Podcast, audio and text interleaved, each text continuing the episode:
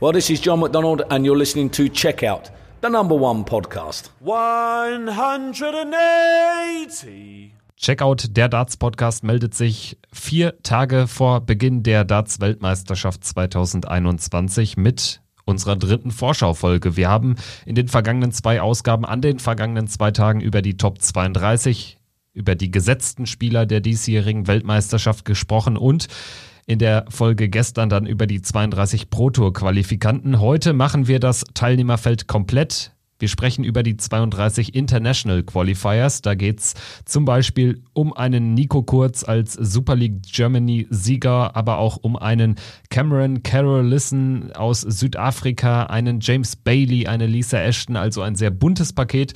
Ich freue mich drauf. Ich bin Kevin Schulte hier bei Checkout und begrüße wie immer natürlich Christian Rüdiger. Hi. Hallo Kevin, ich grüße dich und alle, die wieder zuhören.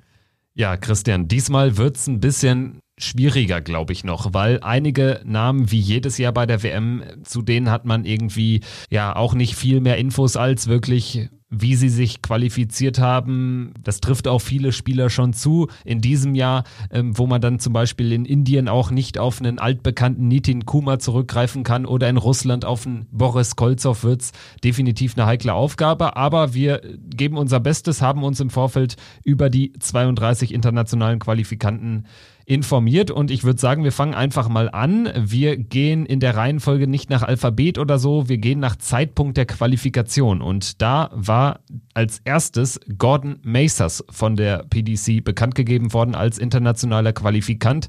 Er hat sich über die DPA Pro Tour, also die Pro Tour in Australien, qualifiziert und wird belohnt mit einem Erstrundenauftritt gegen Max Hopp.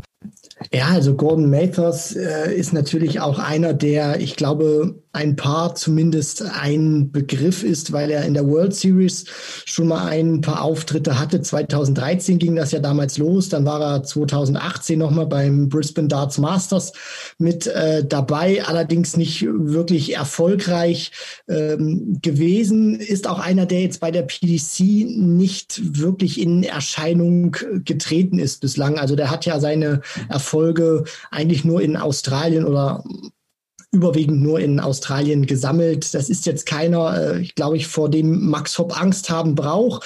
Aber es ist natürlich auch einer, den er nicht unterschätzen darf. Der ist ein paar Jährchen älter schon als der Maximizer. Aber das ist jetzt, äh, wie gesagt, keiner, der irgendwie Bäume ausgerissen hat oder wo man jetzt äh, wirklich sagen muss, der äh, könnte jetzt plötzlich im Eddie Paddy 110er Average spielen oder so. Das ist einer, der hat Erfahrung, der hat auch schon, äh, der, der kennt die großen Bühnen, aber der ist wirklich so erfolgreich auf der PDC-Tour noch nie in Erscheinung getreten. Immerhin aber einmal schon im Pelli auch am Start gewesen. 2018 hat er sich ebenfalls über die DPA Australian Pro Tour qualifiziert, ist dann allerdings in der Preliminary Round in dieser Vorrunde, die es damals noch gab, an Saigo Asada knapp mit 1 zu 2 Sätzen gescheitert. Schauen wir jetzt weiter auf äh, den deutschen internationalen Qualifikanten, auf Nico Kurz. Auch er hat sich sehr früh im Jahr qualifiziert, hat ja die Super League Germany gewonnen, die ohne Zuschauer gespielt wurde in München. Im Finale gegen einen damals sehr, sehr starken Dragutin Horvath schafft Nico Kurz die Qualifikation und es ist seine zweite in Folge, nachdem er letztes Jahr wirklich richtig stark aufgespielt hat und die dritte Runde er erreicht hat im Eli Pelli. Was erwartest du in diesem Jahr von ihm? Wir haben ja schon in in den vergangenen Folgen und auch nach der Auslosung grundsätzlich darüber gesprochen, dass er natürlich in der zweiten Runde auf Gaga Clemens treffen könnte, sofern er Andy Hamilton bezwingt in Runde 1. Ja, also Nico ist ähm, ein Spieler, der uns ja bei der vergangenen WM wirklich äh, verwöhnt hat. Der kam dahin und wir haben uns gefragt, wie wird das für ihn sein? Ist er vielleicht nervös? Äh, kommt er mit der Atmosphäre, mit der Kulisse vielleicht nicht zurecht und Pustekuchen? Und Nico hat da wirklich überzeugt, hat toll gespielt, als wäre das seine zehnte Weltmeisterschaft äh, gefühlt schon gewesen, obwohl es damals sein Debüt war. Und ähm, Nico hat zwar jetzt in der ähm, in der ähm, ja in den letzten Wochen, Monaten nicht sonderlich äh, viel gespielt ähm, auf der PDC Tour in der Hinsicht. Natürlich hat er ähm, die European Tour Events mitgenommen, hat dann das letzte European Tour Event nicht gespielt. Aber ich finde, was man bei Nico gut herauslesen äh, kann, ist äh, für mich einer, der nicht sonderlich viel Spielpraxis braucht, um wirklich gut zu spielen. Ähm, das ist ja auch so ein, so ein Faktor. Da kommt mit wenig Matchpraxis jetzt in den Paddy, aber ich glaube, das wird ihm nicht so viel ausmachen, sondern das ist einer, meines Empfindens nach, der immer dann, wenn es drauf ankommt, auch wirklich gut performen kann und der jetzt nicht so diese, diese Matchpraxis im Vorfeld braucht. Deswegen glaube ich schon, dass er auch wieder an dieses äh, Niveau, was er 2020 gezeigt hat bei der WM, wo er unter anderem ja auch Joe Cullen geschlagen hat, anknüpfen kann. Wie weit es für ihn geht, das weiß ich nicht. Wir würden uns natürlich alle wünschen, äh, dass Nico Kurz ähm, zumindest äh, das Duell mit Gabriel Clemens bestreitet. Und ähm, ja, da würde ich mich natürlich riesig drauf freuen, wenn es zu diesem Match kommen würde. Man muss natürlich auch ganz ehrlich sagen, Nico Kurz ist schon eines der härtesten Lose, was da im Topf war im Bereich der internationalen Qualifikanten. Also Andy Hamilton wird auch, wird auch nicht äh, froh sein, jetzt auf Nico Kurz zu treffen. Da hat es andere Proto-Spieler schon deutlich besser getroffen. Also Nico Kurz definitiv hat schon einmal bewiesen, was er kann und ich bin davon überzeugt, dass er grundsätzlich erstmal ein gutes, ein hartes Match äh, liefern wird, sich mit Andy Hamilton und wenn er vielleicht das Ding gewinnt, dann wäre es eben echt ein großes äh, Spiel auch ein medienwirksames Spiel gegen äh, die deutsche Nummer 1 gegen Gabriel Clemens. Schauen wir jetzt auf den dritten Mann im Bunde, der auch schon relativ früh als Qualifikant bekannt gegeben worden ist, sich allerdings, wenn man genau drauf schaut, noch früher qualifiziert hat. Wegen der Corona-Pandemie konnten natürlich einige vorgesehene Qualifikationsturnier, Serien oder Turniere gar nicht gespielt werden. Deswegen hat die PDC gesagt, Danny Lobby vertritt die USA als Sieger der CDC oder des CDC North American Continental Cups und dieses Turnier hat er bereits im Oktober 2019 gewonnen. Er wird zum ersten Mal im Ali Pelli auftauchen, ist aber auch kein ganz unbekannter, gerade durch die ähm, PDC World Series Events in den USA. Da hat er auch, glaube ich, mal gegen, gegen James Wade gespielt, etc. pp. Also man hat äh, vielleicht irgendwie ein Gesicht dazu im Hinterkopf. 27 Jahre jung, spielt gegen Ryan Searle in der ersten Runde im Ali Pelli. Ja, also Danny Lorby ist noch ein sehr junger Spieler. Du hast das ja angesprochen mit seinen äh, 27 Jahren. Linkshänder hat einen sehr schnellen Wurfstil, der oder an dem er noch äh, feilen kann. Und wenn er den auch äh, noch besser macht, dann ist das auch, glaube ich, ein Spieler, der äh, zumindest äh, gefährlich werden kann oder der äh, zumindest auch sich auf der Tour etablieren kann. Versucht es ja seit ein paar Jahren, sich die Tourkarte zu erspielen, war zuletzt auch mit Chuck Pulio beim World Cup of Darts und hat natürlich schon ein paar ähm, Erfolge in der Hinsicht für sich äh, verbuchen können. Also der ist ja auch zum an, äh, unter anderem auch mal 2013 schon auf der Challenge Tour äh, aufgetaucht, hat da die Runde der letzten 32 mal erreicht, stand im Achtelfinale vom Eurostars Masters 2017. Also das ist einer, wo ich sage, der hat wirklich auch äh, Talent, der auch den Schritt irgendwann Richtung UK in der Hinsicht auch äh, wirklich gehen kann, aber der natürlich noch äh, an seinem Wurfstil unter anderem feilen kann, aber für mich wirklich ein talentierter guter Spieler, dem ich auch zutraue, dass er sich in den nächsten Jahren auf der Tour etabliert. Schauen wir jetzt auf die zwei Qualifikanten aus äh, dem Nordic and Baltic Raum. Da muss man schon sagen, das ist eine historisch äh, gute Ausbeute, denn in diesem Jahr haben es Darius Labanauskas und Madas Rasma beide über die Pro-Tour-Rangliste ins WM-Feld geschafft, sodass ähm, Nordic and Baltic wirklich vier Spieler entsendet nach London zur Weltmeisterschaft. Einer von ihnen ist Marco Kantele. Der Finne hat allerdings wirklich Glück gehabt, denn Kim Viljan war eigentlich qualifiziert nach äh, sehr wenigen Nordic and Baltic Turnieren, die natürlich auch wegen, ähm, die, die Tour konnte wegen, wegen Corona nicht fortgesetzt werden. Kim Viljan musste jetzt allerdings aus gesundheitlichen Gründen passen. Marco Kantele rückt auf. Und ganz ehrlich, ich erwarte jetzt nicht so viel von ihm. Er trifft auf John Henderson, hat bislang bei drei WM-Teilnahmen immer direkt sein erstes Spiel verloren und nur einen einzigen Satz gewonnen gegen Ronnie Baxter 2009. 2018 hat er übrigens schon mal in der ersten Runde gegen John Henderson gespielt, damals 0 zu 3 in den Sätzen untergegangen ein sehr erfahrener Spieler, Marco Kantele, für den das natürlich auch ein Riesenerfolg ist, dass er jetzt äh, wieder dabei sein darf. Natürlich auch äh, profitiert, dass Kim Viljanen jetzt äh, nicht spielt, aber das soll natürlich jetzt auch, sage ich mal, seinen Auftritt in der Hinsicht nicht schmälern, der ähm, hier und da, sage ich mal, für sich Erfolge schon verbuchen konnte, auch zu, zu BDO-Zeiten, dann natürlich auch vor allem im Nordik- und Baltikraum mehr unterwegs ist, bei der PDC noch nicht äh, wirklich was gerissen hat. Es ging auch mal auf der European Tour für ihn. Äh, zweimal, glaube ich, in, in die zweite Runde müsste es gewesen sein. Ähm, Tourkarte sich geholt 2019. Also da bin ich bei dir, Kevin. Das ist einer, der ähm, sich freuen kann, dass er dabei ist, aber der, glaube ich, auch keine Bäume ausreißen wird.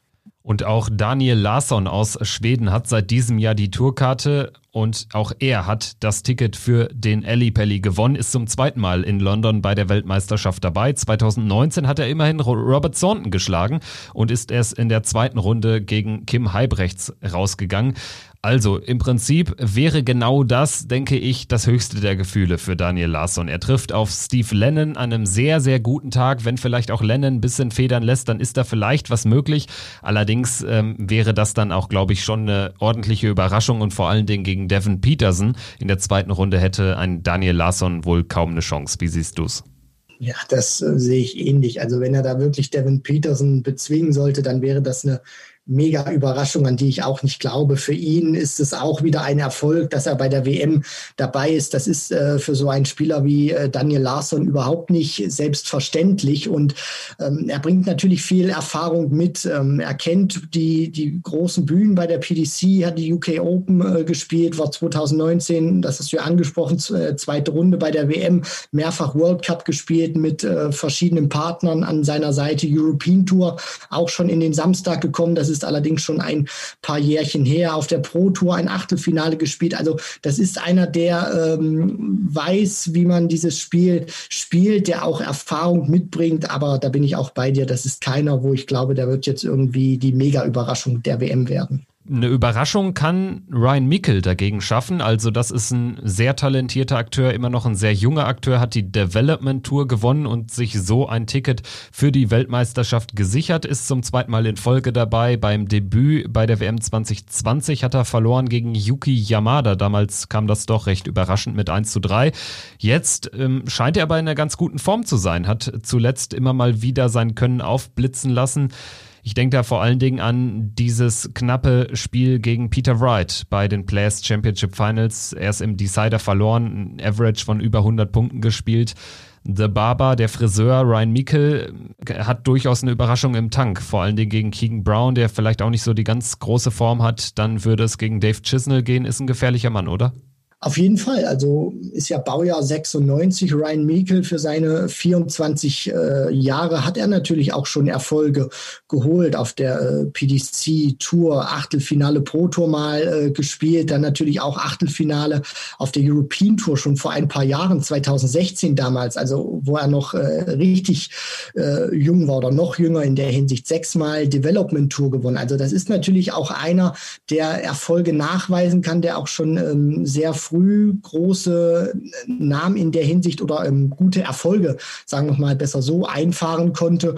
Und dem muss man natürlich auch was zutrauen. Ich meine, das Match gegen Peter Wright hat es gezeigt. Der traut sich das, glaube ich, auch zu. Linkshänder, auch ein ganz gefährlicher Spieler. Man sagt ja immer, Linkshänder sind äh, ganz gefährlich.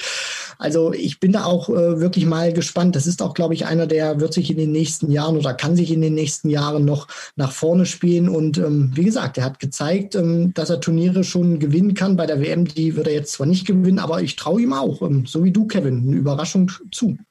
Ja, und ich denke, wir sind uns auch einig, dass auch Keen Barry da ordentlich für Furore sorgen kann. Der zweite Mann, der sich über die Development Tour qualifiziert hat, gerade mal 18 Jahre jung, trotzdem schon zum zweiten Mal dabei, hat ja als 17-Jähriger im vergangenen Jahr gegen Vincent van der Voort mit 0 zu 3 verloren bei seiner ersten PDC WM-Teilnahme hat im gleichen Jahr in 2020 die World Youth Championship der äh, BDO gewonnen, damals gegen Leighton Bennett, hat auch die äh, JDC ähm, Championship gewonnen gegen Adam Gavlas und hat vor allen Dingen in diesem Jahr, als er dann als Nachrücker häufig auch bei äh, Proto-Events dabei sein durfte, auch schon den ein oder anderen großen Mann geschlagen, vor allen Dingen auch den ein oder anderen echt krassen Average gespielt. Das ist ein Mann, auf den können wir uns in den nächsten Jahren sowieso freuen. Er hat ja auch die Tourkarte gewonnen. Auf den bin ich aber auch jetzt schon bei der WM gespannt, denn das wird für Jeff Smith, sein Erstrundengegner, keine leichte Aufgabe.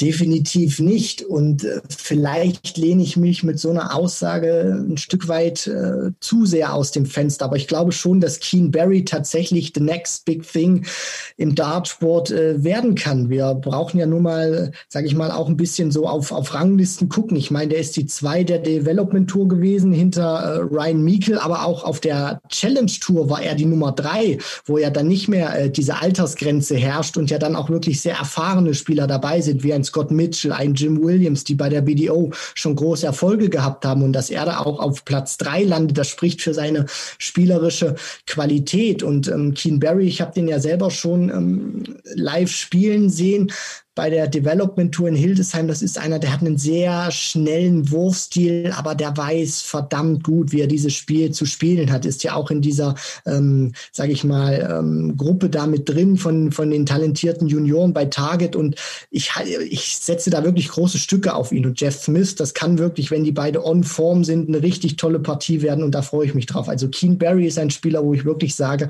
behaltet den im Auge. Der kann wirklich ganz, ganz groß werden in den nächsten Jahren etwas älter, aber trotzdem auch noch ja durchaus ein überraschend äh, starker Akteur ist Matt Campbell, 31 Jahre jung aus äh, Kanada, hat sich über die nordamerikanische Tour qualifiziert. Danny Lorby, über den haben wir gesprochen, der hat den Continental Cup, also ein einzelnes Turnier gewonnen. Matt Campbell hat sich über die Tour qualifiziert, auch sehr souverän über diese CDC Series.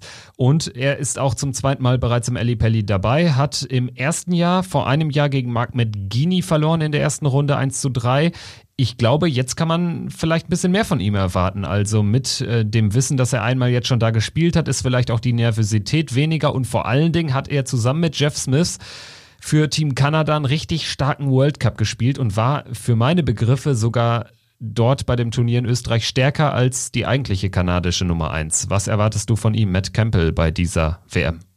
Ja, du sprichst es an. Er hat ja damals mit äh, seinem Kollegen vor ein paar Monaten das Viertelfinale erreicht und hat da auch äh, wirklich stark gespielt. Also von der Qualität her war das wirklich äh, super, was Matt Campbell da gespielt hat. Ich finde natürlich auch, wir sollten nicht zu viel von ihm erwarten. Natürlich auch, weil man immer gucken muss. Ich meine, es werden sich auch viele von den gesetzten Spielern in der Hinsicht durchsetzen. Natürlich wird es, glaube ich, auch viele Gesetzte relativ früh erwischen.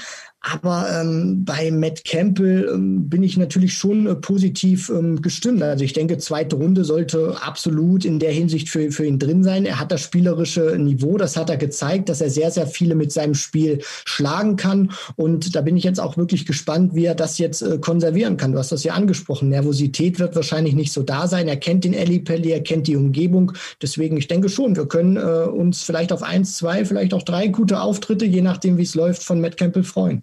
Sein erster Gegner heißt Scott Waits. Würde er Waits schlagen, ginge es gegen Nathan Espinel weiter. Und das ist schon ein Mann, den auch eine Nummer 6 der Welt, also Nathan Espinel, nicht unterschätzen sollte. Ich denke, das trifft auch auf Danny Baggish zu, der Qualifikant aus den USA, neben Lobby der zweite US-Amerikaner im Ali Pelli in diesem Jahr und auch erst zum zweiten Mal bereits dabei. Letztes Jahr sein Debüt gegeben, stark gespielt, Andy Bolton besiegt in einem ganz, ganz knappen Match, wo, glaube ich, alle fünf Sätze über fünf Lecks gingen. Und dann gegen Nathan Espinel ist er auch, glaube ich, mit einem Satzgewinn reingestartet, am Ende 1 zu 3 verloren, aber da war auch ja die Überraschung, die ganz große Sensation durchaus im Bereich des Vorstellbaren. In diesem Jahr geht's für Danny Baggish äh, zum Auftakt gegen Damon Hatter. Das ist natürlich eine ziemlich harte Aufgabe. Das ist ein richtig hartes Los für den North American Champion von 2019, Danny Baggish.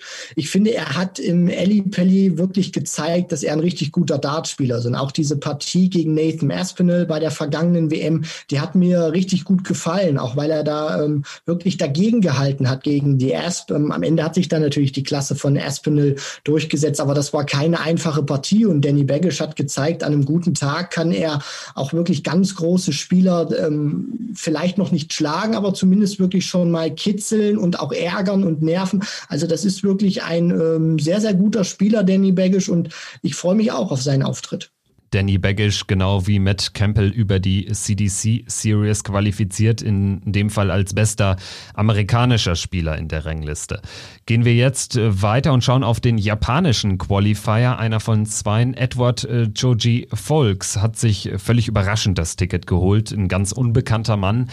Vor allen Dingen überraschend, weil natürlich Saigo Asada auch bei diesem Qualifier mitgemacht hat, aber am Ende setzt sich eben der No-Name durch und wird belohnt mit seinem WM-Debüt. Es geht für Edward äh, Shoji Volks in der ersten Runde gegen Mike De Decker. Das ist jetzt auch keine unlösbare Aufgabe. Allerdings, die Erfahrung zeigt auch so ein bisschen, dass diese Debütanten es dann schon häufig mit, dem, mit den Nerven auch zu tun bekommen, oder? Auf jeden Fall, weil der Eli Pelli ist nochmal eine ganz andere Austragungsstätte als viele Turniere, die die PDC im Jahr veranstaltet. Und vor allem ist es ja auch das, das Turnier, wo jeder dabei sein möchte, wo auch die Medienanstalten draufschauen, wo die Aufmerksamkeit so hoch ist wie bei keinem anderen Turnier. Und da bin ich wirklich äh, gespannt, wie Edward Joy Folks äh, da wirklich auch damit zurechtkommt, weil ich habe wirklich äh, sehr, sehr viel äh, das Internet durchstöbert und konnte tatsächlich überhaupt überhaupt nichts oder ganz, ganz wenig finden. Er hat äh, zumindest in diesem Qualifikationsturnier, wo er sich ja dann durchgesetzt hat und das Ticket gelöst hat, hat er Saigo Asada geschlagen. Also das zeigt Saigo Asada ein verdammt guter Spieler, äh, dass der Junge weiß, wie man Dart spielen kann. Und dann habe ich natürlich auch mal so geguckt, E-Dart-Bereich, wo ja gerade auch im asiatischen Raum die Spieler sehr viel unterwegs sind. Da habe ich auch ganz, ganz wenig bis, bis nichts über ihn gefunden. Ich weiß, dass äh, er den Dartsport, glaube ich, nicht richtig professionell betreibt, sondern eigentlich wirklich so eine, so eine Karriere oder so eine Laufbahn, weiß nicht, wie erfolgreich die ist als, als, als Musiker hat. Ähm, also auf jeden Fall, ich kann ihn wirklich überhaupt nicht einschätzen, auch nicht, was er average technisch äh, spielen kann. Nur eins weiß ich, wer Saigo Asada schlägt, den sollte man zumindest nicht unterschätzen. Ich sag mal so, zu äh, dem nächsten Mann, über den wir sprechen, da können wir wirklich äh, deutlich mehr sagen. Da gibt's auch mehr ähm, herauszufinden im Internet. David Evans ist sein Name, Engländer, Challenge Tour Sieger und dementsprechend für die WM, aber auch ähm, ja für eine Tourkarte für die nächsten zwei Jahre qualifiziert. Er trifft auf Ross Smith. Hatten wir auch schon nach der Auslosung thematisiert. Das ist so ein wirkliches Horrorlos für beide und auch für José de Sousa, der auf den Sieger der beiden wartet. Denn das sind beides Leute, die dich auch mal wirklich zerstören können, die mal richtig gute 10, 15 Minuten haben können. David Evans gehört definitiv äh, zu dieser Kategorie. Er hat jetzt vor allen Dingen, ähm, ja, abseits der Challenge Tour auch sehr viel Online-Darts gespielt, bei diesen, ich glaube, äh, Modus-Events auch mitgemacht, auch da gegen, gegen bekannte Jungs dann gewonnen. Also das ist ein Spieler, auf den es auch zu achten gilt. Ja, also David Evans, The Stretch, ist natürlich auch einer, der schon sehr viel Erfahrung mitgebracht hat. Der hat äh, sich sehr oft in den vergangenen Jahren bei der Q-School versucht und konnte dann natürlich auch mit dem äh, Gewinn, sage ich mal, auf der Challenge Tour war dann auch die Tourkarte in der Hinsicht sicher, stand auch schon im Viertelfinale bei der BDO WM 2020, im Achtelfinale vom World Masters, das ist dann allerdings äh, Achtelfinale vom World Masters. Also das ist einer, der kann auch wirklich, äh, wie du es gesagt hast, Kevin, der kann auch wirklich, wenn er einen verdammt geilen Tag hat, ein sehr gutes Niveau spielen. Und ich bin jetzt auch wirklich gespannt, wie er das in den Eddie Pelli transportieren kann. Ja, da bin ich auch gespannt, was Boris Kritschmer zeigen kann. Das ist der nächste Mann, über den wir reden. Der Osteuropa-Qualifikant zum zweiten Mal nach 2011, also nach zehnjähriger Unterbrechung im Ellipelli dabei. Er hat seine großen Erfolge auf dem Softtip-Circuit ähm, erzielen können, ist im Prinzip der weltbeste Softtip-Spieler, ist ja auch, glaube ich, die langjährige Nummer eins in der Weltrangliste beim EDAT und er trifft auf Ron Meulenkamp. Gewinnt er, würde Vincent van der Voort warten, also ein weiterer Niederländer. Und ganz ehrlich, Boris Kritschmer, wenn der genau das zeigen kann, was er jetzt zum Beispiel bei den Players Championship Finals gegen Michael Smith in einem Wahnsinnsmatch gezeigt hat, dann ist das ein Mann, dem ich durchaus ähm, zwei, vielleicht sogar drei Siege zutraue bei optimalem Verlauf. Ich würde ein kleines Fragezeichen hintersetzen, weil natürlich A, ist das eine ganz andere Bühne als im EDAT-Bereich, dann sind jetzt auch Zuschauer da und häufig ist es dann so, dass gerade bei der WM auf der größten Bühne von allen dann auch in dem Fall, obwohl er ein erfahrener Mann ist, da vielleicht ein bisschen die Nerven flattern, oder? Also das ist natürlich was, Kevin, klar, da müssen wir immer wieder gucken, wie wird das sein im Alexandria Palace. Das ist eine ganz andere Atmosphäre und wir wissen auch aus der Vergangenheit, dass äh, viele Leute, die da noch relativ grün hinter den Ohren waren oder die jetzt nicht jedes Jahr im Alley Pelli spielen, da auch ein Stück weit erschlagen werden können. Und das ist natürlich jetzt auch gerade in, in diesem Jahr oder bei dieser WM nochmal, sind das vollkommen andere Voraussetzungen. Du hast es ja auch äh, angesprochen, der hat ja auch ein paar Jährchen nicht gespielt gespielt bei der WM. Das heißt, er kennt dieses Gefühl vielleicht auch nicht mehr so ganz oder das ist nicht mehr so ähm, ja frisch, wie das äh, bei, bei anderen Spielern noch ist. Aber du sprichst das ja auch an. Für viele der weltbeste E-Dart-Spieler und wir brauchen dann nur mal gucken, was der da alles abgeräumt hat. Mehrfacher IDF World Champion, Europameister, dann hat er auch schon Darts Live-Turniere gewonnen äh, in Las Vegas, in äh, Frankreich, unter anderem China. Also äh, das spricht natürlich auch für ihn und ich meine, das zeigt ja auch seine Erfolge im E-Dart. Äh, wenn du als weltbester E-Dart-Spieler bezeichnet wirst, dann äh, kannst du auch verdammt geil Dart spielen. Die Frage ist wirklich nur, wie bekommt er das jetzt auch bei der PDC hin? Hat sich die Tourkarte geholt, hat jetzt auch auf der Pro Tour zweimal ein Achtelfinale gespielt in diesem Jahr. Äh, das ist natürlich auch einer, du sprichst das auch an, diesen 108er Average gegen Michael Smith, der kann verdammt geil spielen. Das zeigt ja auch seine Historie an E-Dart-Erfolgen. Und jetzt bin ich auch wirklich gespannt, weil wenn der das auch konservieren kann jetzt auf die großen Bühnen bei der PDC und das im Stil-Dart auch schafft, dann kann das wirklich einer werden, der sich unter die Top 32 spielt, vielleicht sogar unter die Top 16. Also der hat wirklich großes Potenzial. Ja, vor allen Dingen 41 ist ja im Darts auch noch kein Alter. Also Glenn Durant gewinnt äh, deutlich älter die Premier League. Äh, Menzo Suljovic ist seit Jahren dabei und auch er relativ äh, spät so richtig durchgestartet. Also Boris Kritschmer, wenn er wirklich alle Turniere mitnimmt und so und auch jetzt vielleicht nach der Corona-Zeit dann nochmal ein Stück weit mehr Motivation an den Tag legt, dann ist das äh, vielleicht auch mal jemand, der äh, bald mal beim Matchplay, beim Grand Prix auch dafür eine Qualifikation schaffen kann. Das ist tatsächlich jemand, dem ich viel zutraue. Es hängt allerdings auch viel an ihm. Also letztendlich als Nummer eins der, der EDAT-Welt kannst du halt in Asien auch richtig viel Geld verdienen und dementsprechend ja, lohnt es sich für ihn vielleicht auch gar nicht so sehr bei der PDC, aber wir werden das natürlich weiter beobachten. Schauen jetzt auf einen nicht ganz so illustren Namen, Chenggan Liu, der chinesische Qualifikant. Er trifft auf Darius Labanauskas, hat ja den China Qualifier gewonnen. Und ganz ehrlich, die Chinesen haben mich bei der WM noch nie überzeugt. Und ich kann mir nur schwer vorstellen, dass es diesmal eine große Sensation gibt. Ich glaube, im letzten Jahr war ja der chinesische Qualifikant gegen Kyle Anderson 2-0 in Führung gegangen, hat dann noch 3-2 verloren. Das war bis dato die mit Abstand beste Leistung im Ali Pelli. Was erwartest du von Chenggan Liu?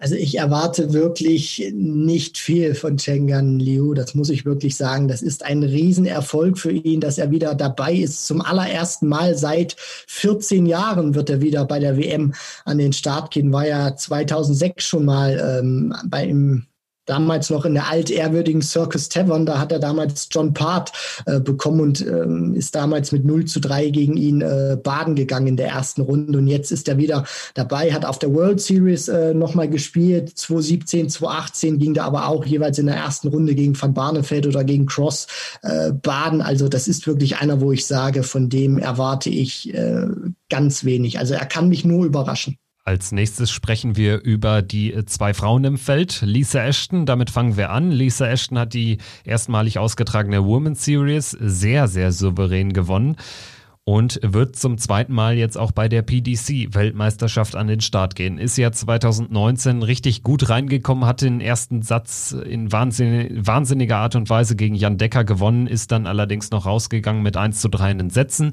Sie ist viermalige BDO-Weltmeisterin, 2014, 15, 17 und 18 gewonnen bei der letztmalig ausgetragenen WM im Finale gegen Mikuru Suzuki verloren. Jetzt also Lisa Ashton zum zweiten Mal im Alley Pelli. Wir haben sie ja zuletzt auch beim Grand Slam gesehen. Sie trifft auf Adam Hunt in der ersten Runde. Sie hat die Tourkarte seit diesem Jahr und dementsprechend auch richtig an Erfahrung gewonnen. Was erwartest du von ihr? Also ich traue ihr das wirklich äh, zu, dass sie die erste Runde übersteht. Und wir dürfen ja auch nicht vergessen, die einzige Dame mit einer Tourkarte. Also äh, da hat sie auch wirklich Geschichte geschrieben. Und das äh, rechne ich ihr auch wirklich sehr, sehr hoch an, dass sie sich ähm, da durchgesetzt hat im Januar, weil das ist verdammt schwierig. Und dann auch so konstant zu spielen, dass du es dann schaffst, dir die Tourkarte ähm, dann wirklich zu erspielen. Das ist wirklich äh, großartig, was dieser Ashton da gemacht hat. Und äh, du sprichst das natürlich an, viermalige BDO-Weltmeisterin, die hat unzählige weitere Turniere äh, gewonnen. Die ist sehr erfahren und sie hat vor allem auch gezeigt, dass sie ein tolles Niveau spielen kann. 2019 bei der WM damals gegen Jan Decker. Also der wusste überhaupt nicht, wie ihm geschieht im ersten Satz. Sie konnte dieses Niveau von 107 damals leider nicht äh, halten. Aber ich glaube auch, sie ist in dieser Z Zeit gereift. Sie weiß auch jetzt ähm, vielleicht, wie sie das, das Spiel vielleicht auch besser spielen muss auf der PDC-Tour. Deswegen, ich traue ihr das auf jeden Fall zu, dass sie den ersten oder dass sie ihre erste Runde ähm, übersteht und gewinnt. Und ja, das wäre für sie ein Riesenerfolg, dass sie dann auch wirklich zeigt, sie kann auch bei der Weltmeisterschaft Partien gewinnen. Dieter Hetman ist die zweite Dame im Feld, hat über mehr gewonnene Lecks letztendlich das Ticket bekommen gegenüber Fallon Sherrick. Dass sie ähm, ja die Queen of the Palace hat hinter sich lassen können, das äh, ist schon ein Fingerzeig äh, ja auf das, was sie auch leisten kann. Sie trifft auf Andy Bolton. Dieter Hetman ist eine Darts-Legende hat 2010 die damalige PDC Damen-WM, auch die gab es ja mal, mitgespielt, im Viertelfinale verloren, bei der BDO nie den Titel geholt. Ich würde sagen, das ist die völlig verdiente ähm, Qualifikation, das äh, verdiente Highlight einer großartigen Laufbahn. Auf jeden Fall, Kevin. Also für Dieter Hetman hat mich das wirklich ungemein gefreut, dass sie sich äh, qualifizieren konnte. Ich meine, die ist Baujahr 59 und jetzt im Alley Pally zu spielen, jetzt auch noch mit Zuschauern, das ist auch wirklich was, was äh, ich ihr gewünscht habe und äh, was sie sich auch verdient, weil das ist wirklich nochmal ein riesiges Karriere-Highlight für die Jamaika, für die, ähm, für die Jamaikanerin. Und wir dürfen ja auch nicht vergessen, die hat ja wirklich Turniere auf der ganzen Welt gewonnen. Die hat ja dann auch zwischenzeitlich ich mal zehn Jahre lang kein Darts gespielt und kam dann wieder zurück und hat äh, wieder angefangen, Turniere zu gewinnen, als ob sie nie weg gewesen wäre. Also das ist wirklich eine, die ist sehr erfolgreich gewesen. Die gehört zur absoluten äh, Darts-Elite im Frauensport.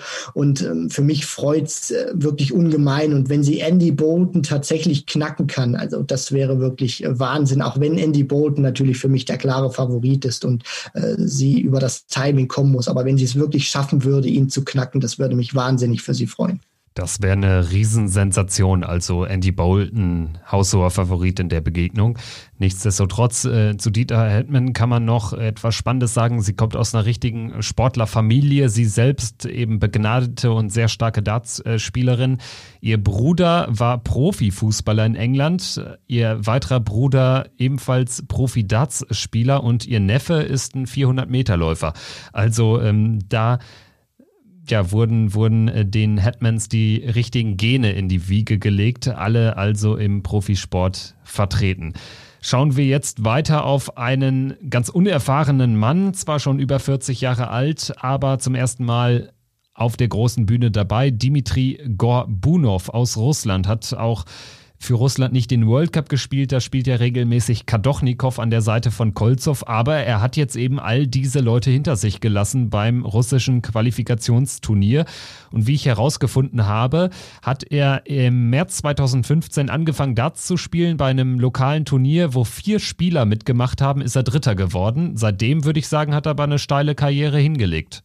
Also das kann man ja so ein Stück weit sogar fast mit Martin Schindler vergleichen, der ich glaube 2012 oder 13 müsste es gewesen sein. Ich glaube 2012 angefangen hat, dann auch wirklich ähm, richtig ernsthaft Darts zu spielen. Und äh, wenn man sich das auch mal anguckt bei Gorbunov, das spricht wirklich für ihn, innerhalb von äh, fünf Jahren sich in den Ellipelli zu spielen. Also äh, das zeigt auch wirklich, da ist äh, Talent vorhanden, da ist, äh, gehe ich mal auch davon aus, sehr viel Trainingsfleiß und Ehrgeiz vorhanden und dass er sich äh, jetzt äh, dafür qualifiziert hat, für ihn natürlich äh, das größte Erlebnis bislang in seiner Laufbahn. Vielleicht kommt da noch ein bisschen mehr dazu. Hat ja auch 2020, also im Januar, die Q-School gespielt, ist da allerdings gescheitert und ich gehe auch mal davon aus, wenn du so ein Talent bist in der Hinsicht und dich innerhalb von fünf Jahren in den Alexandra Palace spielen kannst, dass du natürlich noch nach mehr strebst und dass er versuchen wird, sich in den nächsten Jahren auf der Tour zu etablieren. James Bailey ist der nächste Mann. Äh, Australier hat sich genau wie Gordon Macers, der Kontrahent von Max Hopp, über die DPA Pro Tour qualifiziert, ist zum zweiten Mal nach 2019 dabei. 2019 glatt 0-3 unterlegen gewesen gegen Steve Lennon, hat allerdings auch schon die ganz großen Jungs, zum Beispiel in Gary Anderson gespielt, 2018 in Melbourne, ist ein Mann, den man auch kennen kann, sofern man die World Series in Down Under in den vergangenen Jahren äh, verfolgt hat. Also James Bailey, The Bull, zum zweiten Mal bei der WM dabei. Die Frage ist, kann er diesmal eine bessere Leistung bringen, vor allen Dingen ein besseres Ergebnis bringen als vor zwei Jahren, als er 0-3 rausgegangen ist. Sein Gegner in diesem Jahr ist Kellen Ritz. Also ich traue ihm auf jeden Fall einen Satz äh, zu, ob er jetzt wirklich The Riot Kellen Ritz äh, schlagen kann, das äh, wage ich mal zu bezweifeln. Ist natürlich, was für ihn spricht, er ist viel erfahrener als Kellen Ritz. Ähm, Linkshänder auch wieder The Bull. Ähm, hat natürlich äh, oder versucht, sich auf der Tour zu etablieren, hat jetzt äh, dreimal die Q-School hintereinander gespielt, allerdings ähm, nicht erfolgreich gewesen. World Series sprichst du an, aber auch da hat der große Erfolg bislang wirklich äh, gefehlt, hat wirklich seine ähm, ja, Siege oder auch Erfolge wirklich auch nur in, Australien feiern können. Deswegen, ich traue ihm jetzt gegen Kellen Ritz. Für mich ist er da nicht der Favorit und ich traue ihm ehrlich gesagt auch nicht wirklich den Sieg zu. Wem ich etwas mehr zutraue, ist dem Neuseeländer Haupai Puha. Neuseeländischer Qualifikant trifft auf Mickey Menzel. Ist die erste WM von Puha. Kommt ein bisschen überraschend, finde ich, dass die erste ist. Gefühlt ist er nämlich irgendwie doch ein bisschen präsenter auf den Bühnen. Das liegt vielleicht auch daran, dass er bei den World Series Events in Down Under und in Neuseeland eben fast immer dabei war. Alle großen Jungs dann dementsprechend auch schon mal gespielt hat oder viele von ihnen. Und vor allen Dingen hat er 2019 zusammen mit Cody Harris Harris einen richtig starken World Cup in Hamburg gespielt, damals das äh, Viertelfinale erreicht. Haupai Puha gegen Mickey, Mickey Menzel, das ist für mich eine sehr ausgeglichene Begegnung. Also es würde mich nicht wundern, wenn Puha da den, ähm, den, den Profispieler besiegen kann und dann würde es gegen die 32 der Welt gegen Ricky Evans gehen. Bei optimalem, also wirklich bei optimalem Verlauf ist vielleicht die dritte Runde sogar drin. Also ich traue ihm den Sieg gegen Mickey Menzel auf jeden Fall zu. Das spielerische Potenzial, das hat Haupai Pua, was natürlich ähm, für Mickey Menzel spricht, das ist der Faktor Erfahrung. Und da bin ich auch wirklich gespannt, wie Puha damit umgeht. Äh, du sprichst das an beim World Cup, für ihn der größte Erfolg, gehe ich mal äh, davon aus, natürlich mit, mit Cody Harris. Äh, ansonsten, wir kennen ihn auch, klar, ähm, von der World Series, aber auch da hat der große Erfolg bislang gefehlt. Trotzdem ähm, schätze ich ihn als ähm, sehr ehrgeizigen Spieler ein, der auch sehr viel in das Spiel ähm, investiert. Der ist ja auch in den sozialen Medien, gerade auch auf Instagram ist er ja auch sehr im Bereich Merchandise unterwegs. Also das ist schon einer, der auch wirklich versucht, seine Karriere voranzutreiben. Und ich denke auf jeden Fall schon, das kann einer sein, der sich in den nächsten äh, ja, ein bis drei Jahren die Tourkarte erspielt, den wir vielleicht auch dann öfter äh, sehen. Und äh, aus meiner Sicht wird das nicht äh, die letzte WM sein, die er jetzt spielt spielen wird. Die letzte WM, das würde ich sagen, ähm, ist auch ja bei Cameron Carrollison keine Option. Er ist nämlich erst 24 Jahre jung. Allerdings, glaube ich, hatte er deutlich weniger Chancen jetzt in diesem Jahr, vielleicht auch für die eine oder andere Überraschung zu sorgen als Haupai Puha. Cameron Carrollison ist der Afrika-Qualifier. Im Prinzip ist es ein Südafrika-Qualifier und im Prinzip war es auch in den vergangenen Jahren Devin Peterson-Qualifier. Devin Peterson ist jetzt aber zu einem richtig guten Spieler, zu einem Weltklasse-Spieler geworden, ist gesetzt, ist in den Top 32 und dementsprechend war ein Platz für einen No-Name frei. Cameron Carrollison hat sich das Ticket gesichert und das berechtigt ihn jetzt gegen Martin Klärmarker zu spielen. Ich befürchte aber, dass diese große Bühne doch ja eine deutliche Spur zu groß sein wird. Also das äh, befürchte ich auch, dass ihn der Eli Pelli zumindest in diesem Jahr noch erschlagen wird. Ist ja auch noch ein sehr junger Kerl in der Hinsicht, Baujahr 96. Aber er hat mit seiner Teilnahme, hat sich aber diesen Last Man Standing Qualifier, finde ich übrigens ein sehr, sehr schöner Name, diesen ähm, afrikanischen Qualifier für die äh, WM qualifiziert und da auch Geschichte geschrieben. Also der ist jetzt oder sich in eine tolle Liste eingefügt. Ist ja der achte Südafrikaner, der es geschafft hat, sich für die äh, ähm, Weltmeisterschaft der Professional Darts Corporation zu qualifizieren. Ähm, hat er auch wirklich ähm, enge Matches überstehen müssen und der dann im Finale eingeschlagen mit ähm, Charles Losper, der ja schon bei der WM für Südafrika am Start war. Also das ist für ihn auch wirklich ein sehr großer Erfolg und ich denke, äh, mehr sollten wir da ihm auch nicht äh, in der Hinsicht zuschreiben oder so. Ich denke, dass er dabei ist, das ist für ihn ein mega Erfolg und wenn der jetzt wirklich die zweite Runde erreichen sollte, also das wäre Bonus, Bonus und nochmal Bonus für ihn, aber das traue ich ihm zumindest Stand jetzt noch nicht zu trifft für meine Begriffe auch auf Di Chuang zu. Der zweite chinesische Qualifikant ist ja auch eine Besonderheit jetzt dieser Coronavirus-bedingten Weltmeisterschaft, dass man zwei Chinesen im Feld hat, denn Di Chuang hat einen PDC Asia China Qualifier, so hieß er dann, glaube ich, korrekt, ähm, am Ende gewonnen. Die PDC hat ja dafür gesorgt, dass zumindest äh, noch ähm, Qualifier, also Einzelqualifikationsevents in Asien gespielt werden. Dementsprechend gab es auch einen in China, logisch. Aber ich denke, die höchste Qualität sollte man auch da nicht erwarten. Er trifft auf Kim Heibrechts und ist für mich auch ein völlig unbeschriebenes Blatt. Von ihm hat man noch äh, wenig bis äh, wirklich gar nichts gehört. Ist ja auch einer gewesen, der hätte ja beim World Cup vor ein paar Wochen in Salzburg eigentlich spielen müssen, aber hatte dann mit seinem äh, Partner diese Einreiseprobleme, wo er dann die Letten mit äh, Madas Rasma unter anderem ja dann auch äh, nachgerückt sind. Und äh, ja, du, du sprichst das an. Also das ist wirklich einer, den kann man wirklich ganz schlecht einschätzen, weil man ihn wenig bis gar nicht hat spielen sehen. Deswegen, ich lasse mich gerne von ihm überraschen, aber ich gehe auch mal davon aus, weil er hat jetzt auch in seiner Vita noch nicht die ganz großen Erfolge vorweisen können, dass man von ihm nicht das absolut hohe Niveau erwarten kann.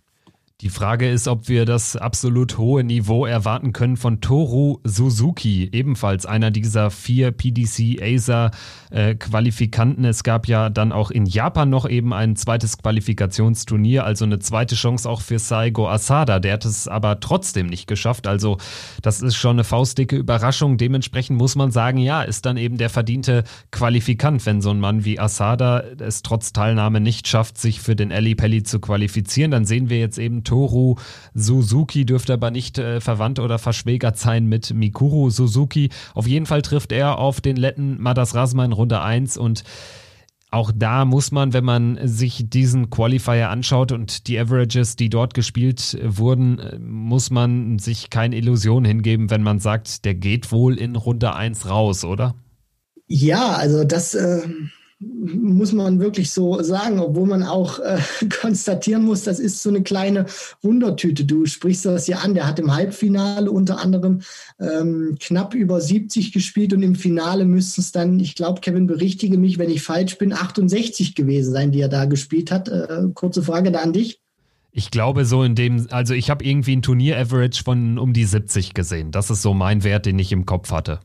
Genau, und äh, da war es ja auch äh, so gewesen, er hat auf jeden Fall große Schwankungen in seinem Spiel gehabt. Also diese Matches, wo er knapp unter 70, über 70 äh, gespielt hat. Er hat dann auch eine Partie gehabt, wo er über 100 gespielt hat. Also das zeigt, äh, er kann wirklich auch gut spielen, aber er hat halt eine sehr große äh, Schwankung in seiner Leistung drin gehabt. Deswegen, ich denke, wenn er so im Bereich 75 bis 85 spielt, ist das äh, für ihn, glaube ich, so sein normaler Standard. Ist ja auch unter anderem einer, der mit Saigo Asada auch äh, sehr oft trainiert. Aber ansonsten glaube ich, werden wir von Toru Suzuki nicht sonderlich viel bei der WM sehen. Einen deutlich höheren Standard kann man erwarten von Lawrence Ilagan. Auch er hat profitiert am Ende von diesen Qualifikationsevents, hat das Turnier in den oder auf den Philippinen gewonnen in seinem Heimatland. Unter anderem Noel Malikdem, sicherlich so der zweite ganz bekannte Name, der sich versucht hat, dort darüber zu qualifizieren. Am Ende war es Ilagan. Für mich ist er auch wirklich einer, der, der ist richtig nice to watch, sage ich jetzt mal. Hat zwar noch kein äh, Spiel, kein großes Spiel auf der Bühne gewonnen, hat ja auch regelmäßig mit seinem Partner Malikdem beim World Cup mitgespielt, allerdings dann auch immer schwere Auslosungen gehabt, so auch in diesem Jahr. Er trifft jetzt auf Ryan Murray und dann, Stichwort schwere Auslosung, würde Michael van Gerven warten. Wir haben jetzt äh, in diversen Folgen schon gesagt, das ist eigentlich ein Duell, auf das wir alle Bock haben, weil Illagan jemand ist, wo wir auch ganz klar sagen, der wird es nicht großartig mit den Nerven zu tun bekommen. Das ist, glaube ich, ein absoluter Bühnenspieler. Auf jeden Fall, Kevin. Und ich meine, es zeigt ja auch, wir brauchen ja nur mal in seine Historie zu schauen. Das ist einer, der hat sehr viele Turniere gewonnen, auch im Soft-Tip-Bereich, dann natürlich äh, auch im, im Steel-Dart-Bereich, gerade dann im, im, asiatischen Raum.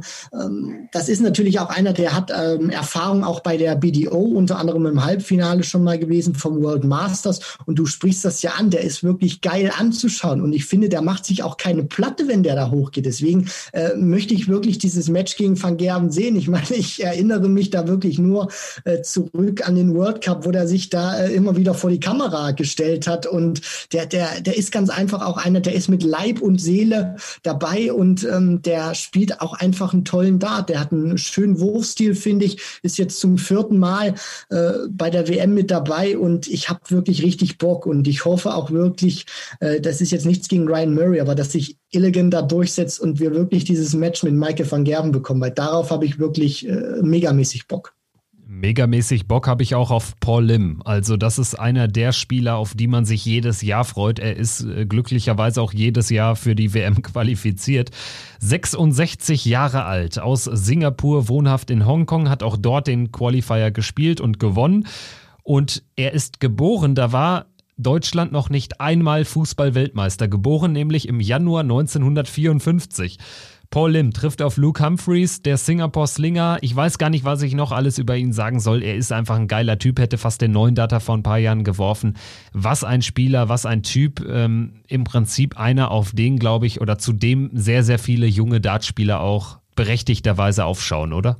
Das äh, glaube ich äh, schon, Kevin. Und vor allem hoffe ich das auch, weil Paul Lim zeigt, dass man auch im sehr fortgeschrittenen Alter äh, immer noch auf einem tollen Niveau Dart spielen kann. Und vor allem ähm, hat er ja auch immer diesen Spaß am Sport nie verloren und hat ja auch gesagt, wenn ich den Spaß nicht mehr verspüre, dann höre ich von einem auf den anderen Tag auf. Und es zeigt vor allem auch, dass du, ähm, dass Darts einfach ein Sport ohne Ablaufdatum ist. Und er wird ja auch vielen, glaube ich, immer in Erinnerung bleiben. 1990 bei der BDO-WM den bislang einzigen neuen Data geworfen. Also das ist natürlich auch ein ähm, Ereignis, was diese Legende oder was, was natürlich auch diesen, diesen Mythos Paul Lim, so möchte ich es auch mal bezeichnen, ihm, ihn dann auch noch ähm, immer nachhängen wird. Und das ist vor allem ganz große Klasse. Gegen Anderson dann fast noch bei der PDC, du sprichst das an, vor ein paar Jahren den Neuner fast noch reingeschmettert, hat er die Doppel 12 uns leider einen Strich durch die Rechnung gemacht. Also Paul Lim, der Singapur-Slinger, schön, dass er wieder mit dabei ist die Frage, ob es, ob du es auch äh, schön findest, dass äh, Diogo Portella wieder dabei ist. Er als South American Representative im Ali Pelli vertreten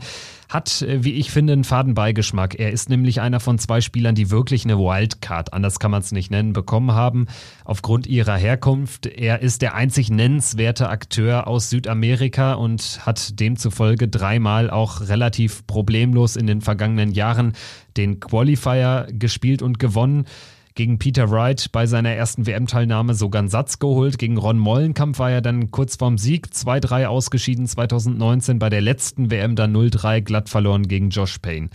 Ja, was hältst du von der Entscheidung, Diogo Portella die Wildcard zu geben? Er ist ja jemand, der auch in UK lebt und auch dort jetzt immer mal wieder die Challenge Tour, vor allen Dingen dann auch sogar Proto-Events gespielt hat. Was hältst du von der Entscheidung der PDC?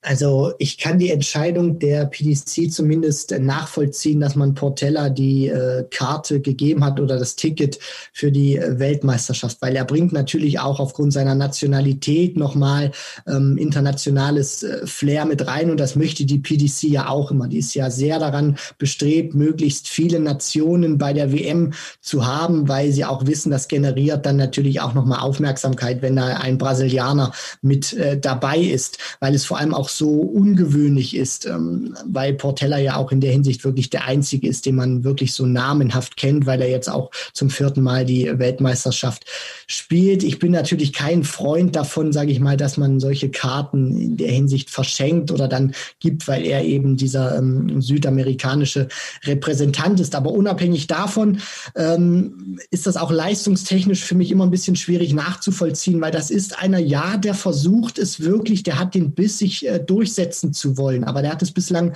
nie wirklich geschafft und er hat auch nie so ein Ergebnis bislang äh, einfahren können auf der Tour, wo ich sage, okay, ähm, der, der zeigt jetzt mal wirklich allen, dass der auch irgendwann äh, sich die Karte holt, sich, sich die Tourcard holen kann und dass der auch irgendwann mal wirklich durchstarten kann. Also dem fehlt bislang auch wirklich der Erfolg auf der Tour und ähm, ich sehe momentan noch nicht, wann der wirklich kommen soll. Eine zweite Wildcard wurde vergeben nach Indien. Ein Inder ist grundsätzlich auch immer im Ali Pelli mit am Start. Zuletzt war das immer Nitin Kuma. Er ist mit Abstand der Beste, aber es gibt da irgendwie ganz dubiose Vorgänge. Es gibt quasi wie im Boxen verschiedene Verbände und jetzt hat ein Verband, namentlich die Indian äh, Darts Federation, Amit Gilit Walla nach London geschickt oder schickt ihn nach London und äh, natürlich muss man das jetzt nicht unbedingt verstehen, dass da ein Nitin Kuma auf der Strecke bleibt. Also es ist sehr viel Verbandstrara da im Gange im Hintergrund und dementsprechend sehen wir jetzt sehr wahrscheinlich nicht den besten indischen Dartspieler im Ali Pelli, was sehr schade ist. Ja, das äh, stimmt natürlich. Also vom Namen her ist Nitin Kumar natürlich äh, deutlich äh, bekannter und größer für ähm, die Darts-Fans außerhalb von Indien. Aber Gilit Walla ist äh, dort auch sehr bekannt in Indien, ist auch einer, der mit Nitin Kumar vor ein paar Jahren schon mal beim World Cup gespielt hat. Da allerdings äh, gegen die Belgier müsste es gewesen sein, nicht äh, sonderlich erfolgreich war. Das war dann für die beiden, sage ich mal, mehr Erfahrung sammeln und eigentlich vom Ergebnis her ein Spiel zum vergessen. Hat auch die Q-School schon mal gespielt, Gidit Waller, konnte sich da die Karte allerdings nicht holen und ähm, hat das dann nochmal so versucht auf der Challenge Tour, auf der Development Tour. Aber alles in allem, finde ich, sollte man von ihm nicht äh, zu viel erwarten. Das wird jetzt sein Debüt sein und ich bin auch hier wirklich äh, gespannt, was er zeigt und ob er uns vielleicht auch positiv überraschen kann. Amit Gillit Waller wird auf jeden Fall eine große Bühne bekommen, denn er wird gemeinsam mit Steve West der Erste sein, der den Eli Pelli in diesem Jahr betritt. Zum Eröffnungsspiel also Gillit Waller gegen West. Der Sieger trifft auf Titelverteidiger Peter Wright.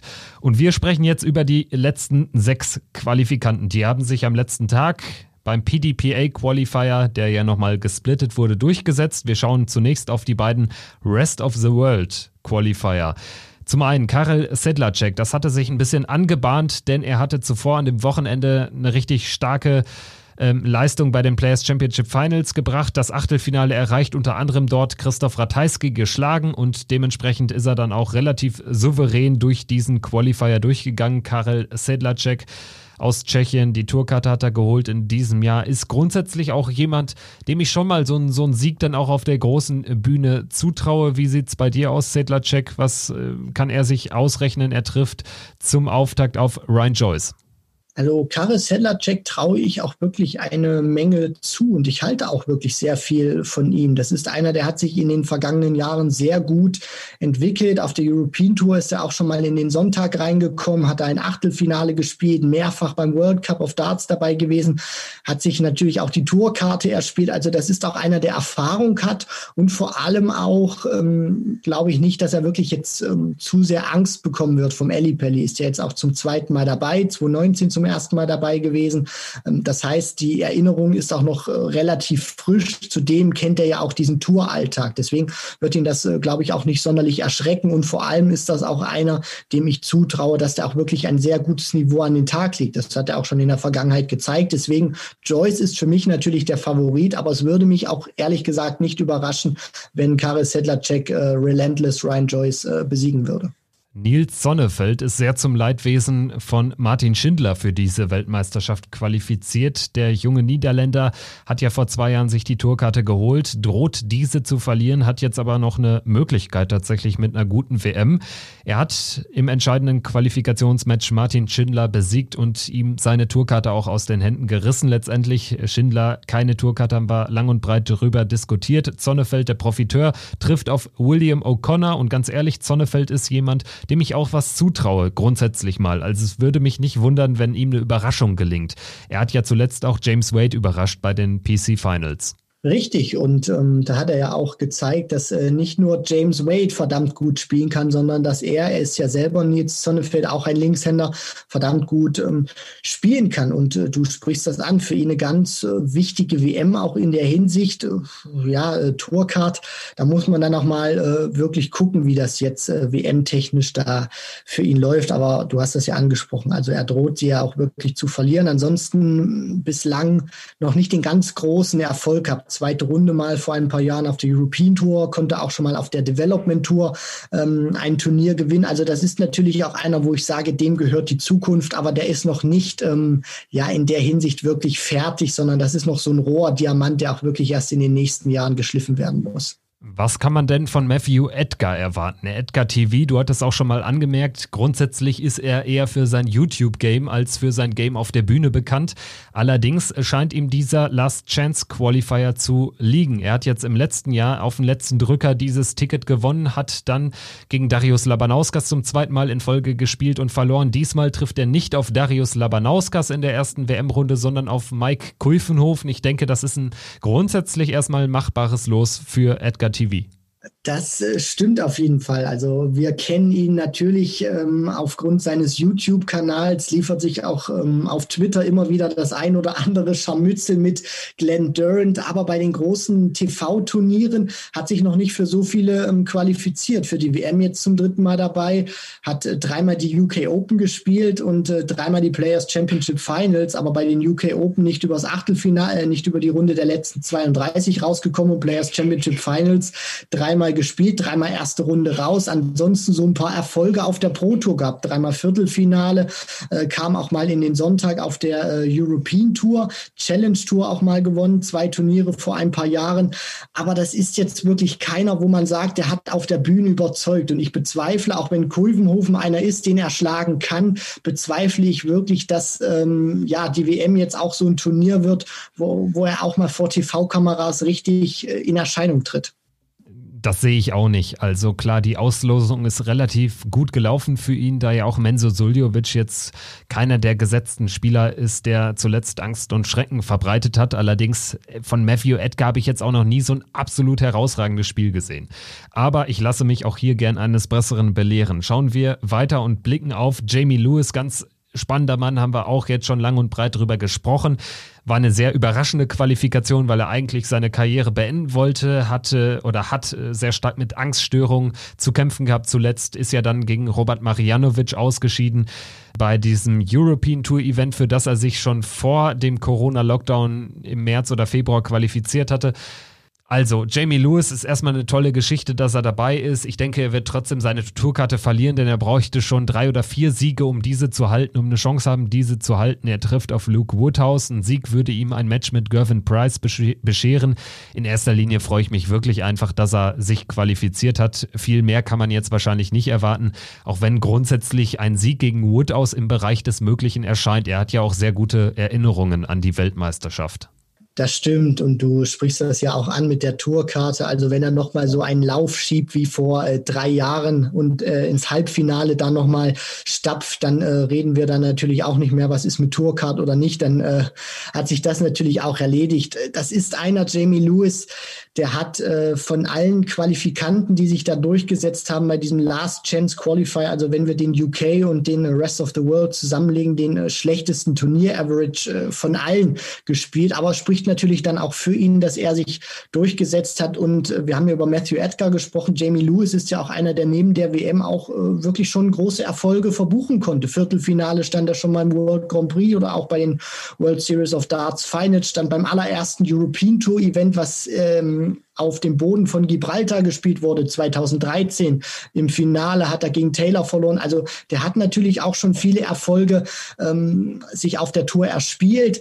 Aber, und das ist natürlich auch eine tragische Geschichte, dass er, sage ich mal, unter diesen Angststörungen leidet. Und ich glaube auch nicht, dass die WM für ihn jetzt so ein Turnaround wird. Von einem Waliser von Jamie Lewis zu einem anderen Waliser zu Nick Kenny. Die beiden haben sich qualifiziert beim PDPA Qualifier, sind dann gemeinsam im Auto nach Hause gefahren in ihre Heimat. Nick Kenny, ein alter BDO-Mann, hat sich in diesem Jahr die Tourkarte gesichert und trifft in der ersten Runde auf Dirk Telnikes. Das klingt halt verdammt nach BDO.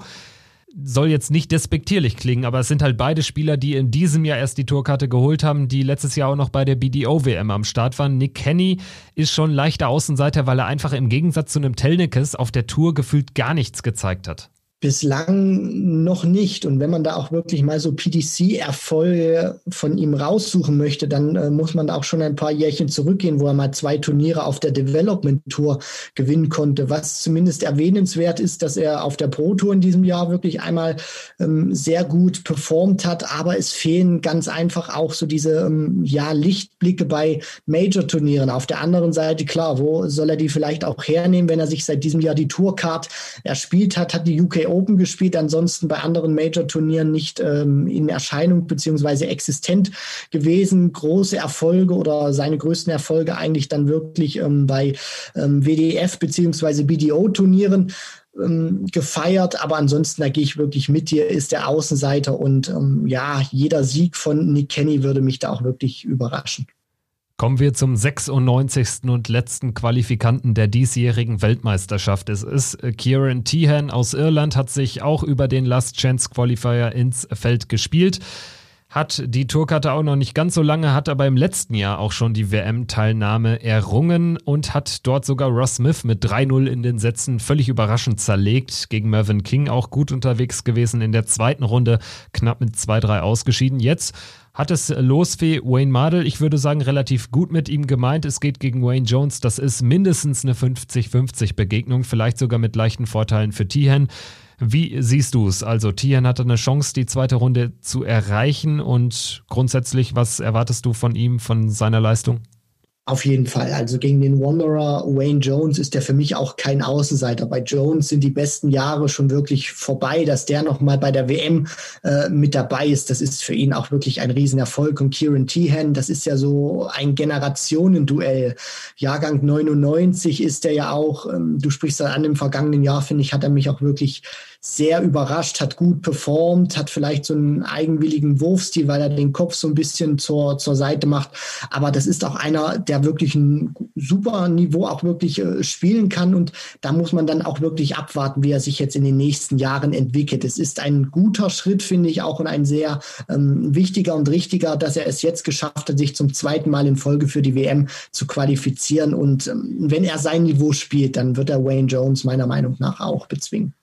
Das war die dritte und letzte Vorstellungsrunde der 96 Teilnehmerinnen und Teilnehmer der Darts-Weltmeisterschaft 2020-21, wenn man so will. Am 15. Dezember geht's los. Vier Tage also nur noch.